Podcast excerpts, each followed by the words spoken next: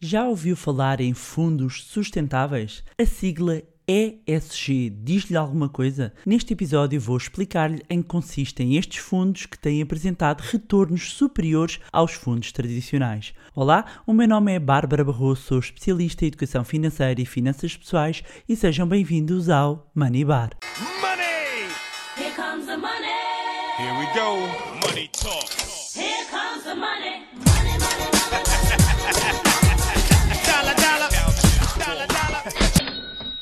Olá, meus amigos, como é que vocês estão? Já tinham saudades minhas? Pois é, hoje vou falar de investimentos. Mais propriamente de investimentos sustentáveis e rentáveis. Portanto, investimentos daqueles que fazem bem à carteira e também ao mundo. E será que isso existe? Perguntam vocês. Ora, pois que existem. Ah, mas vou começar por hum, enquadrar, digamos aqui, e, e explicar um bocadinho que, eh, e se calhar muitos de vocês já repararam, não é? Que a sustentabilidade tem sido um tema relevante nos últimos anos. Inclusivamente, cada vez mais consumidores têm vindo a dar preferência à compra de produtos e serviços de empresas eh, mais conscientes eh, ambientalmente, soci- socialmente e que hum, têm aqui um, peso importante em termos de responsabilidade social e eh, também em, em termos de gestão ahm, de- do seu próprio negócio. Portanto, eh, o que tem, o que se tem verificado não só ah, do ponto de vista dos consumidores, começa a migrar e a verificar-se também ah, nos investidores. Porquê? Porque os investidores começam a compreender e a dar importância ahm, a estar a investir em projetos que, que estejam alinhados com os seus próprios valores, não é? Di- dito isto, tem levado a que de facto estes fundos estejam na moda e esta hora vocês já estão a querer saber que fundos são estes. Então são fundos ESG, cu- cuja sigla quer dizer Environmental, eh, Social and Governance, não é? E, e, portanto, esta sigla faz referência aos critérios eh, de empresas que cumprem estes três pontos, que é a parte ambiental, a parte social e a parte de governance. E governance aqui de gestão, temas relacionados também com a composição e remuneração de- das administrações das empresas, os direitos dos acionistas, a nível de estratégia. Um, e para, para entender como é que funcionam os fundos ESG, eh, temos que pensar no fundo como os, no fundo, no fundo, não é? Passa a redundância, como fundos de ações, em que né, os fundos de ações reúnem, é um cabaz, não é? É um cabaz que tem na sua composição. Eu gosto de fazer muito sempre a analogia com um bolo.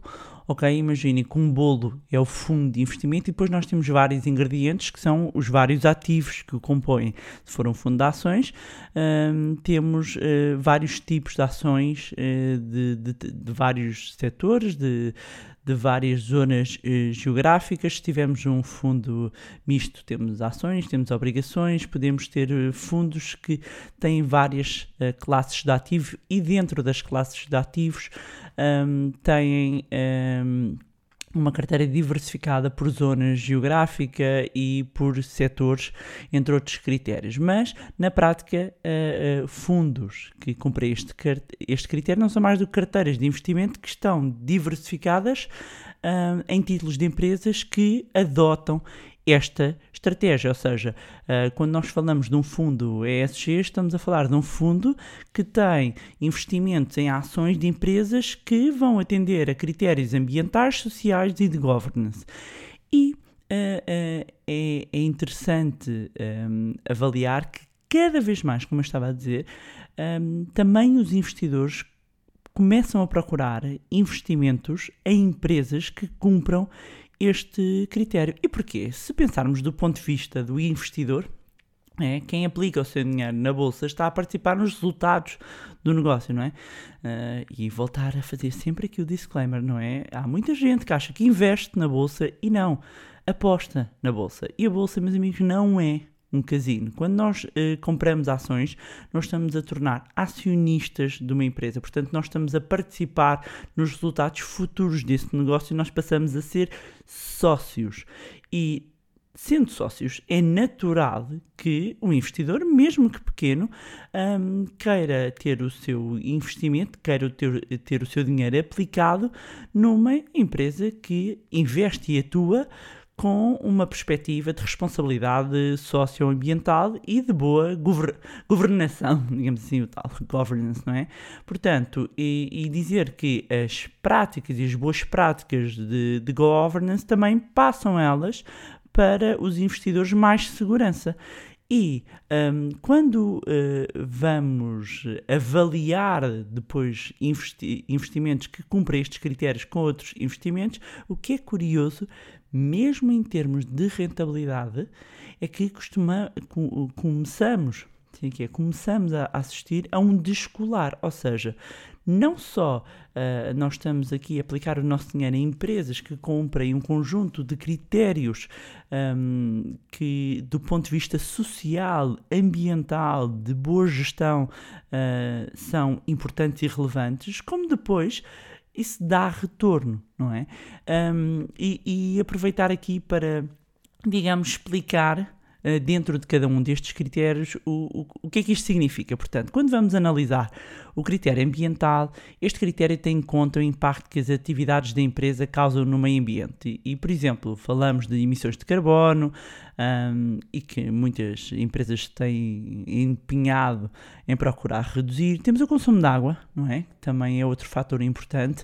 Uh, e porquê? Porque há produtos, inclusivamente, que podem envolver uh, uma utilização grande deste recurso e naturalmente ter um impacto no, no, no, ambiente. Portanto, as empresas que procurem formas de otimizar os seus processos e reduzir o consumo de água vão ser empresas que eh, vão ter aqui um, uma boa eh, ponderação e uma boa relevância, uma boa pontuação, se quisermos assim, um, neste critério ambiental. Depois, também, ainda na, na questão ambiental, podemos indicar uh, outros fatores como qual é que é a origem da matéria-prima, o uso da energia renovável, a gestão de, de, de resíduos, portanto, todos estes subpontos podem ser usados como critérios para avaliar as empresas dentro do, do pilar ambiental. Depois, quando mudamos aqui para o pilar social, é quando se trata de responsabilidade social e leva-se eh, em conta elementos relacionados com o capital humano. Por exemplo, será que a empresa uh, preza pela diversidade, não apenas nos cargos uh, low level, mais baixos, mas também em posições de direção e administração? Outro fator também que pondera um, nesta, nesta componente social é a segurança e a saúde que são proporcionadas aos funcionários. Será que têm boas condições de trabalho, tanto do ponto de vista físico quanto emocional? Também aqui até a própria qualidade do produto é um fator importante, já que está intimamente relacionado com o próprio respeito que existe da marca pelo consumidor, não é? Se é seguro, uh, se não oferece riscos para quem o utiliza. Portanto, tudo isto uh, está aqui debaixo do pilar um, social. Depois, por fim, temos a governance, não é? A governação, a gestão, e aqui são incluídos fatores que, que dizem respeito à estabilidade do negócio. Por exemplo, se a empresa um, tem auditorias para certificar os seus processos de acordo com a legislação do, país onde se encontra, um, esperar, obviamente, que as empresas atuem com ética, portanto, qualquer indício de corrupção, de, de, de manchar a reputação claramente vem aqui penalizar esta componente da governance e a empresa deixar de cumprir os critérios que lhes permitam um, assumir-se como uma empresa de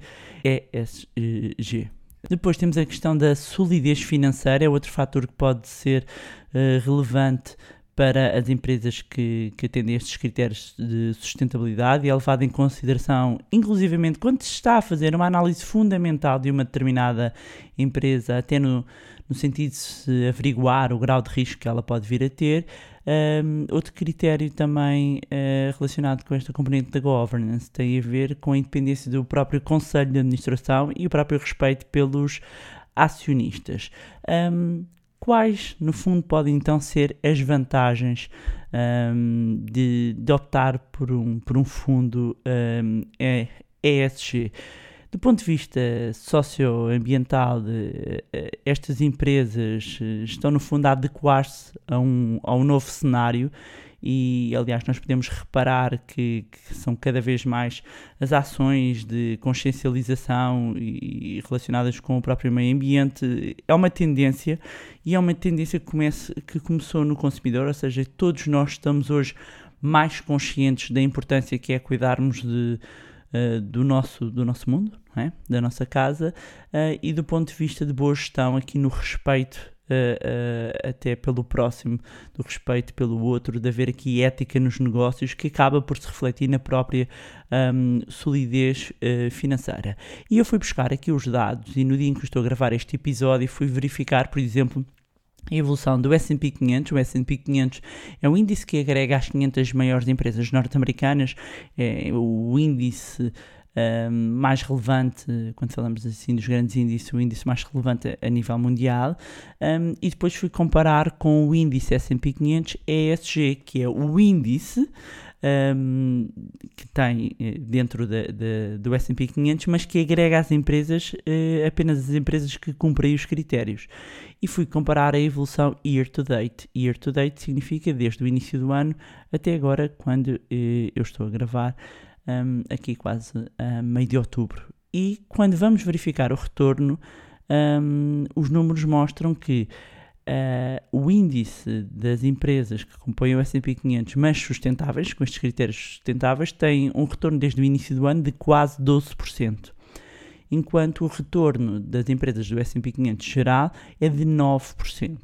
Um, e mesmo quando uh, vamos detalhar até não vou entrar aqui em todos os números, porque obviamente até num, num, num podcast é, é, difícil fixar tantos números, mas mesmo aqui mostrar um, que há diferenças, uh, uh, mesmo em índices muito globais, muito diversificados eles próprios, que há diferenças, mas quando vamos a, avaliar as próprios, os próprios fundos, um, destacam-se uh, os fundos que cumprem este critério face a, aos benchmarks sem cumprirem estes critérios, não é? E quando dizemos sem cumprir, é estamos a falar uh, um, em empresas que podem não ter aqui um, um basta não ter um dos, um dos critérios, um dos pilares a serem cumpridos, não é? E uma das questões que pode, pode estar a colocar é onde é que eu encontro estes fundos e dizer que é possível investir em empresas que cumpram estes critérios, quer através de fundos de gestão ativa, quer através de fundos de gestão passiva. O que é que são os fundos de gestão passiva? São os ETFs. ETF Exchange Trade Funds, que não são mais do que fundos de gestão passiva, que replicam índices e que negociam em bolsa como ações. Mas para quem chegou agora, e nunca ouviu falar de ETFs, recomendo que ouçam o episódio 13, onde eu explico melhor o que são. Aliás, está a chegar agora, olá, acima de tudo, seja bem-vindo e recomendo que no final deste episódio, uh, que está quase a terminar, que comece o início. Ou melhor, melhor mesmo é começar do início, depois há de passar pelo 13, não é? Uh, mas basicamente nós encontramos uh, estes fundos em bancos de investimentos, em corretoras e ter sempre atenção aos custos associados antes de investir. Obviamente, mesmo estando a falar aqui de investimentos sustentáveis, devemos seguir também os critérios e os princípios de uma boa diversificação, ou seja, incluir estes fundos, estes ETFs em carteira, mas não ficarmos. Um, presos só a um, a um instrumento uh, deste, ou seja, mantendo aqui as boas práticas de diversificação. E pronto, era isto que tinha para vos trazer em mais um episódio magnífico do podcast. Adoro podcast, adoro podcast. Manibar, uh, desta vez para falarmos então de investimentos sustentáveis e que é relevante, meus amigos se faz bem ou faz melhor ao planeta aplicar uh, o dinheiro em empresas sustentáveis e se dá dinheiro, se é bom para o planeta, é bom para a carteira. Amigos, sério? Por que não considerar, não é? Por que não? Todo o mundo que há de investimentos e um, ehm, eu sei que às vezes os temas, quando ouvimos falar, isto é verdade, às vezes ouvimos falar dos temas de sustentabilidade, para algumas pessoas têm muito isto um, ehm, presente, para outras acham boring, um, talvez porque às vezes há malta muito entusiasta, não é? Da sustentabilidade e às tantas torna-se agressiva uh, e que afasta os outros. Há outras pessoas que really don't care, mas amigos, a sério, temos que care, ok? Uh, e, e portanto, uh, dizer-vos que devem ficar atentos. Atentos porquê? Porque vêm novidades. E quem chegou até aqui pode ir comentar no meu Instagram ou na plataforma onde estiverem a ouvir com o quê? Vocês já estão à espera de um hashtag, não é? Mas não vamos pôr o hashtag. Vamos pôr uns olhinhos. Uns olhinhos, ok? Daqueles que quem está à espreita, de quem está à espera, quem tipo, estão a ver? Pode ser rodar para lá. Uns olhinhos. Uns olhinhos. Vamos só pôr uns olhinhos. Hum? Mais nada. São uns olhinhos quem está à espera. E aproveitar para agradecer, como sempre, as vossas mensagens, vossas partilhas, e-mails, fotos. Muito, muito obrigada. Vocês são realmente incríveis e eu vou vendo as mensagens, mas nem sempre consigo responder porque são mesmo muitas. Mas quero que saibam de coração mesmo. Se eu pudesse, eu abraçava-vos a todos. E é mesmo, fico mesmo sensibilizada. Muito, muito, muito obrigada. E já sabem também que podem acompanhar o meu Facebook e Instagram, cujos links vou deixar na descrição. Juntarem-se ao nosso grupo de Telegram, também está na descrição. Mais uma vez, não se esqueçam, muito importante, de subscrever o podcast onde, ou podcast, onde estiverem a ouvir. Deixem também uma avaliação no iTunes para que mais pessoas tenham acesso a conteúdos de literacia financeira. E se gostaram do conteúdo e acham que vai ser útil a outras pessoas, partilhem. Quanto a nós, encontramos-nos no próximo Money Bar. Money! Here comes the money. Here we go. Money talk. Here comes the money.